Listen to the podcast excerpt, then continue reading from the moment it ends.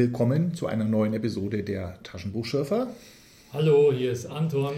Und hier ist Thomas. Und ich freue mich auf die Autorin, die große alte Dame. Wie heißt sie? Lee Brackett, die ich tatsächlich als große alte Dame sehr schätze. Ja, das war nicht ironisch ähm, gemeint. Terra Fantasy Band 49, Das Erbe der Marsgötter. Reise in die Vergangenheit des roten Planeten. Originaltitel The Sword of Rhiannon, Juli 1978 erschienen. Vorwort von Hugh Walker, übersetzt von Loris Strassel. Hat jetzt wahrscheinlich mit Humphrey Bogart nicht so viel zu tun, oder?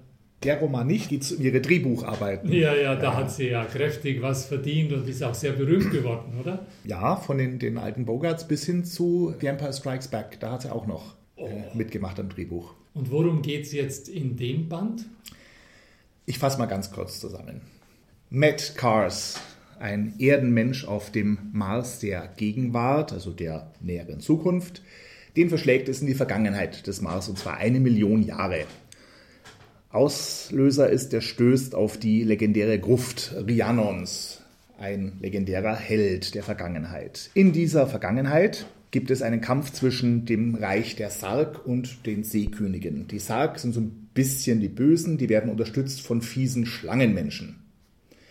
Denen hat dereinst noch in größerer Vergangenheit dieser Rhiannon mit seiner Technik geholfen, wofür er am Ende von den anderen Kiru, einer vormenschlichen Rasse, dazu verdammt wurde, auf ewig in einer Gruft zu liegen, bis eben dann dieser Matt Cars in diese Gruft kommt.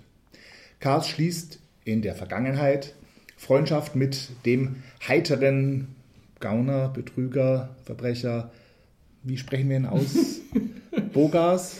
Oh ja, das, das ist sicher die beste Möglichkeit von allen. Ähm, Bokatz wäre wahrscheinlich die schlechteste. Beide werden für Verräter im Dienst von Kond gehalten und auf eine Galeere geschickt. Chefin der Galeere ist Iwein, sprechen wir sie mal so aus, die Tochter des Königs von Sarg, eine grausame Schönheit. Kars zettelt einen Aufstand der Rudersklaven an, sie fliehen mit Iwein zu den Seekönigen. Iwein ist die Geisel. Die Seekönige glauben ihm dann nicht, dass er Gutes will, sodass er mit Iwein zu ihrem Vater, den Sarkan, flieht und sich als Rhiannon ausgibt. Denn tatsächlich ist wohl der Geist von Rhiannon in ihn gefahren und äußert sich gelegentlich, ist aber jetzt zu dem Zeitpunkt im Hintergrund. Der König von Sarg, Iweins Vater und seine Schlangenberater locken ihn in die Festung der Schlangenwesen nach Kayadu. Dort haben sie die Waffen aus Rhiannons Gruft gebracht, die Metcalf für sich gerne hätte. Dann lässt er dort, als die Schlangenmenschen ihm auf den Kopf zu sagen, dass er gar nicht Rhiannon ist, den Rhiannon aber sowas von richtig raus. Rhiannon übernimmt ganz Besitz von ihm und zerstört mit diesen Waffen aus seiner Gruft die gesamte Stadt der Schlangenwesen, die gesamte Burg.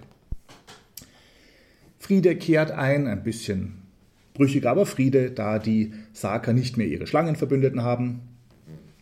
Und zur Erleichterung von allen beschließt Kars, wieder zu Rhiannons Gruft zu gehen und in seine Gegenwart zurückzukehren. Und die verhasste, zurückgetretene Iwein, die Sargtochter, geht mit ihm als Gespielin. Das war's. das war's schöne Zusammenfassung. Vielen Dank. Ich habe mich die ganze Zeit gefragt, vielleicht komme ich jetzt drauf, was mich so beschäftigt hat. Nämlich, ich war bei der Lektüre, dachte ich mir, das hatten wir schon. Mhm. Ja. Ging es dir auch so? Ging mir auch so. Erklär mal, wie kamst du drauf?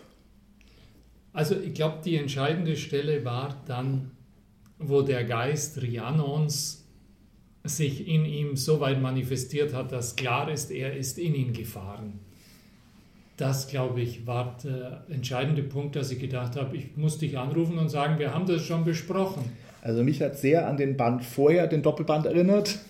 Das war der Abraham Merritt, wo auch ein legendärer Held der Vergangenheit in den Heldenkörper des modernen Menschen fährt. Nicht zu fassen, oder? Wo er auch am Ende mit einer Frau aus, aus äh, dem vergangenen Reich in seine Gegenwart zurückkehrt. Es ist ein bisschen sehr ähnlich. ich will jetzt nicht die dumme Frage stellen, die in der Regel in solchen Fällen gestellt wird, nämlich wer hat von wem abgeschrieben, sondern ich frage mich, war das in der Luft? Sind das die Dinge, die da ähm, in den Köpfen gespukt sind? Und mir kam noch, nämlich noch eine andere Stelle in der Richtung, ist mir aufgefallen, nämlich dieser Edgar Rice Burroughs, den du so mhm. gern magst. Da irgendwo dachte ich mir, wir sind in eine von seinen Welten geraten. Und zwar die, die Iwein, als die auftaucht, das Marsmeer, die feurige Schönheit einer Frau, ihre Kleidung und ihre Bewaffnung, da dachte ich mir, jetzt sind wir bei Burroughs. Ging dir auch so? Ja. Zur ersten Frage, ich glaube nicht, dass die wirklich voneinander abgeschrieben haben. Das lag in der Luft, das gab es einfach so viel. Es ist enttäuschend, aber wir haben immer einen Erdenmenschen, den es dann immer in die Vergangenheit verschlägt und der rettet dort die Leute. Das, da gibt es sehr viele. Und das mit dem Helden, der Besitz von ihm ergreift, gibt es nicht ganz so oft, aber da gibt es sicher noch mehr Beispiele als den Merit und die Bracket. Mhm, auch diese, und, ja. Und ja, Burroughs hat mich sehr daran erinnert. Also Burroughs als Autor schätze ich gar nicht so. Aber, aber der Mars ist doch schön hier, die, die, diese Fantasy Mars. Hätte er hier auch sein können. Mich hat es eher erinnert an Flash Gordon. Oh ja. Der auch natürlich letztlich auf, auf Burroughs und den Mars zurückgeht, weil wir hier auch ähm, diese Halblinge haben zu den Bewohnern des frühen Mars vor einer Million, die heute verschwunden sind, gehören nämlich geflügelte Wesen, so wie bei Flash Gordon, und Schwimmer, das sind die Wasserwesen und eben diese Schlangenwesen. Jetzt kommt es mir auch, ganz genau. Ich sehe ihn in schwarz-weiß ja. vor mir. Ja. Das ist Flash Gordon. Wow, jetzt höre ich die Musik von Queen, Entschuldigung. Aber zurück zum Thema. Der Mars der Vergangenheit, da, der ist wirklich, der ist, der hat was. Das ist richtig schön. Ähm, er, der Held landet da und ist im Grunde in einer Idee der Mars Society gefangen. Die träumt ja davon, dass aus dem roten Mars mal ein grüner Mars wird die Flagge, die ist das bekannt, diese, mhm. ist Gesellschaft, die die Erforschung des Mars sich auf die Fahne, auf die rot-grün-blaue Fahne geschrieben hat mit dem Fernziel, dass der Mars mal blau wird. Also jetzt ist er rot und in dem Roman ist er immerhin noch grün und das soll er ja also wieder werden. In der Vergangenheit, in der Gegenwart von Matt Cars, eine Million Jahre später, ist der Mars ziemlich trocken und staubig. Also was bei diesem Helden auch genau in dieses Klischee der damaligen Zeit passt, er ist zunächst ein bisschen dumm. Mhm. Er ähm, wird für einen Kord gehalten, soll aus Kondor stammen und das sagt ihm alles gar nichts und er schaut blöd und denkt sich, naja, schauen wir mal, was passiert. Also das ist schon äh, mühsam, mühsam, aber man blättert darüber hinweg. Später wird er aber dann doch schnell zum Retter und kann dann alles, übernimmt das Steuer der Schiffe. Also ich stelle mir das irgendwie gar nicht so leicht vor, so ohne, ohne Vorbildung, aber er kann das. Er kann sowieso ziemlich viel. Ähm, er ist so eine Kreuzung von Grabräuber ganz am Anfang. Und Archäologe. Und Archäologe, der also viel studiert hat und viel gelernt hat aber dennoch als die Ladung seines Protonenstrahlers, was für ein schönes Wort, aufgebraucht ist, äh, wirft er die nutzlose Waffe zu, zur Seite und stocherte mit dem Schwert in der heißen, rauchenden Erde. Das ist kein professionelles Verhalten. Es bringt auch nichts mit dem Schwert. Und das ist hier dieses Schwert, das ist das Schwert von Rhiannon, das, das magische Artefakt, das äh, dazu führt, dass alle ihn als Rhiannon, Rhiannons Nachfolger erkennen. Das ist eine durchaus motivierte Handlung. Du musst dir vorstellen, er ist ja nur Grabräuber geworden, um eines Tages sich seine Villa in Palm Springs mhm. leisten zu können. Das wird er auf dem Wege in der Vergangenheit des Mars nicht schaffen. Deswegen ist er frustriert und fuchtelt dann mit seinem Schwert herum. Aber was ich nicht verstehe, ist, wieso behauptet der frei raus, er kann das Geheimnis dieser Gruft entschlüsseln oder er weiß es sogar, er hat schon entschlüsselt was, warum tut er das? Will er die Frau retten, die da mit ihm da abgeführt wird? Oder wieso, äh, was soll das? als er sagt, also die Gruft ist voll von Artefakten, von Waffen von Rhiannon, die ganz am Anfang erwähnt werden, da sagen sie ihm alle gar nichts. Ja. Und später traut er sich zu, ja, wenn er einfach nur zu den Waffen kommt, kann er die schon verwenden, wird er schon rausfinden, wie man die benutzt. Warum? Er möchte für, fürs Gute kämpfen oder jedenfalls gegen diese Schlangenwesen. In welcher Situation schreibt eine Autorin sowas? Ich meine, sie hat es ja nicht mehr müssen zu dem Zeitpunkt. Sie hat das ja aus, ja, aus welchen Gründen frage ich mich eigentlich so und in der Weise getan? Das weiß ich nicht. Von wann ist das Buch denn? Vielleicht bin ich da dem New Walker Forward aufgesessen. Möglicherweise ist das Buch aus ihrer Frühzeit. Das will ich nicht ausschließen, aber das weiß ich nicht. Also sie hat ja etliche Mars-Romane in ihrer Frühzeit geschrieben und ich glaube, später aus Spaß ist sie dann nochmal mhm. in den 60ern da, darauf zurückgekommen. Die sind aber nicht so gut und hat so, so ein bisschen künstlich ja, wenn das aus dieser Spaßzeit noch, kommt, dann wird es das. da hatten wir auch schon gute Geschichten von ihr. Aus ihrer späteren Phase. Aus der frühen, aus der frühen aus Phase, der frühen die, Mars, die Mars-Geschichten. Ja, genau. Die hier ist jetzt so, ne. Aber wir hatten aber auch schwächere. Ich lese gerade Terra Fantasy 41, Wächter am Todestor. Uh. Der war, war nicht so gut. Warum kriegt denn der Held am Ende das Schwert geschenkt, der Rhiannon? Das ist ja, passt ja gar nicht zur Figur.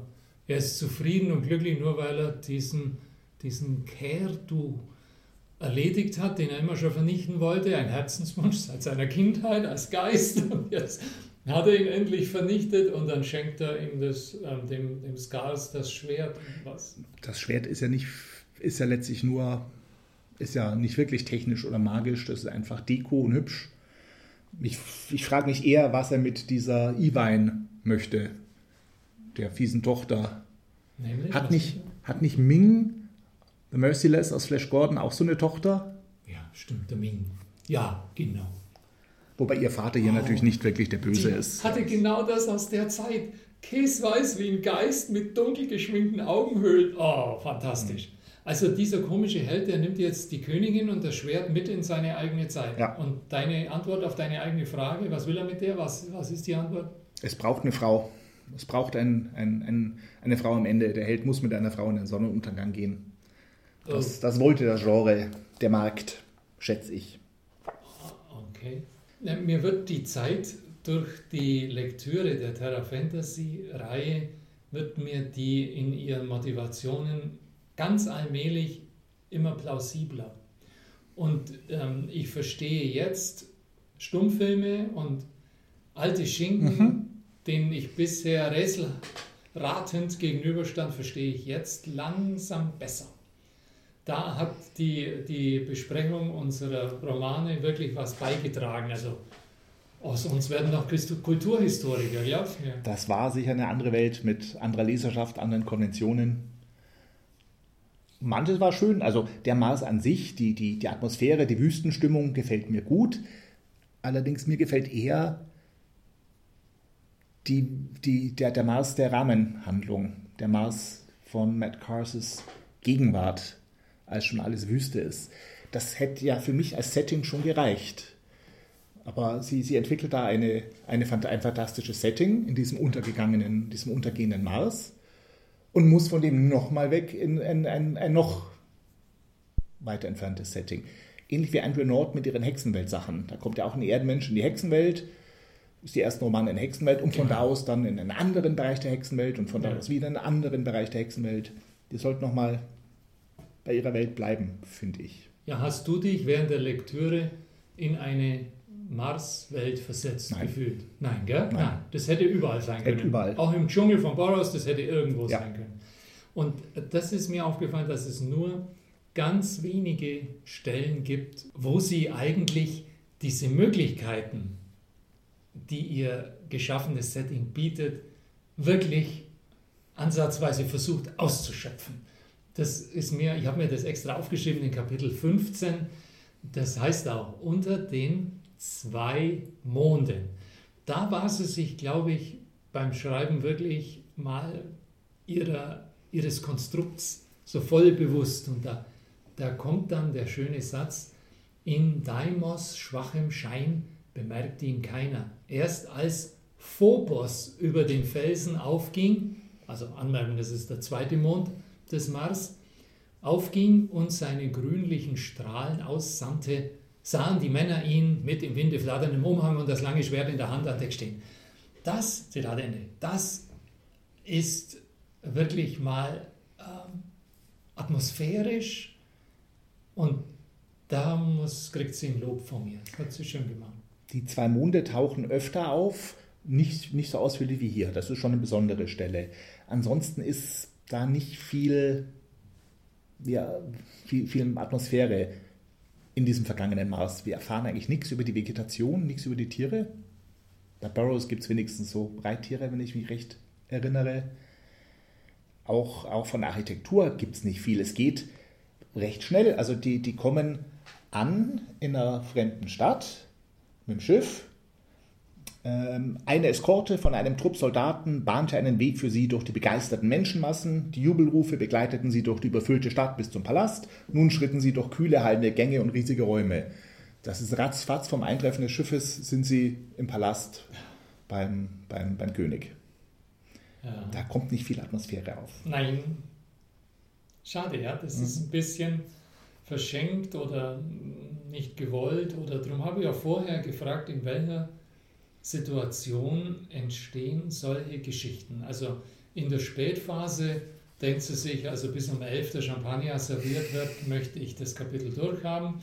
Aber wenn es nicht aus der Spätphase ist, dann müsste man da nochmal drüber nachdenken. Ähm, auf eine Figur würde ich noch gern eingehen, die ist ein bisschen zu kurz gekommen, der Bogas. Mhm. Der ist ja, ja, gute Frage. Es ist, könnte er als sein treuer Begleiter gelten, aber er ist eigentlich kein richtiger Gefährte, sondern eher so eine Art Profitgeier, der in dieser Zweckgemeinschaft doch dauernd auf seine Gelegenheit wartet, oder? Und Ganz am Anfang knebelt er ihn, fesselt ihn, schlägt auf ihn ein, ja, wird ihn fast töten, ausliefern, bis er dann mitgehangen, mitgefangen, mitgehangen mit ihm als Begleitung herumzieht. Und am Schluss wird er sentimental oder tut zumindest so, als würde er sentimental werden. Ah, er tut vielleicht. Nein, nein, nein, ich glaube, der soll schon. Also das geht sehr schnell, der Wandel vom, vom Betrüger und Räuber zum Gefährten. Obwohl er eigentlich nichts tut. Also nee, für die ja. Handlung ist er vom Anfang mal abgesehen völlig irrelevant. Er rettet ihn nicht, er hilft ihm aus keiner Klemme. Der ist nur als nette, nette, heitere Nebenperson da. Ah ja. Der Hofnarr. Der Hofnarr am Hof der Seekönige. Aber nette Gestalt. Was mir noch aufgefallen ist, wieder der Versuch, Magie und Fantasy durch Technik zu erklären. Letztlich ist es ja eine Million Jahre in der Vergangenheit und die Technik der, wie heißen sie, Ku, Kiru, ist quasi Magie, aber man versucht immer, das auf unsere Welt herunterzubrechen. Ähm, das Raum-Zeit-Kontinuum des Universums war begrenzt. Das hatten Einstein und Riemann schon lange bewiesen. Oder den Blick hatten sie es genannt. Welche Untertreibung für diese ungewöhnlich starken ESP-Kräfte.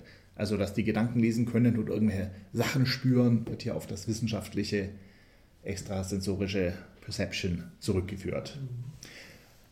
Wird auch gleich mit dem Gedankenlesen, wie das funktioniert, erklärt. Die bewussten Gedanken sind, ja bekanntlich, wie eine elektrische Schwingung in den Neuronen.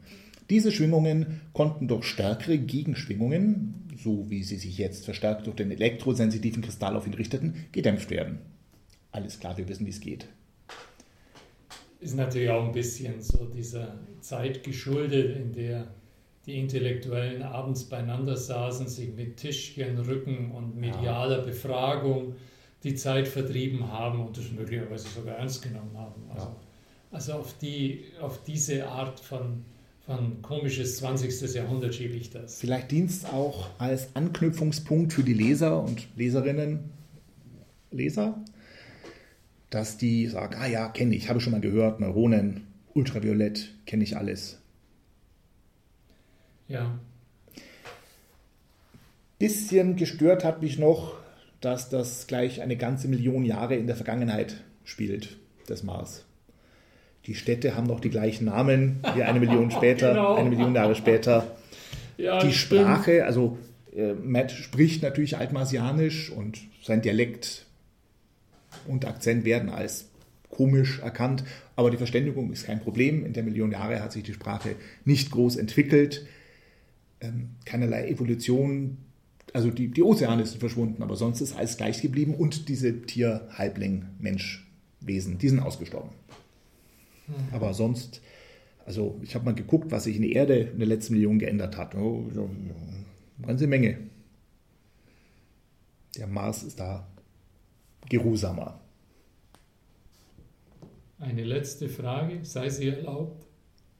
Du glaubst nicht, dass Frauen das gelesen haben, oder?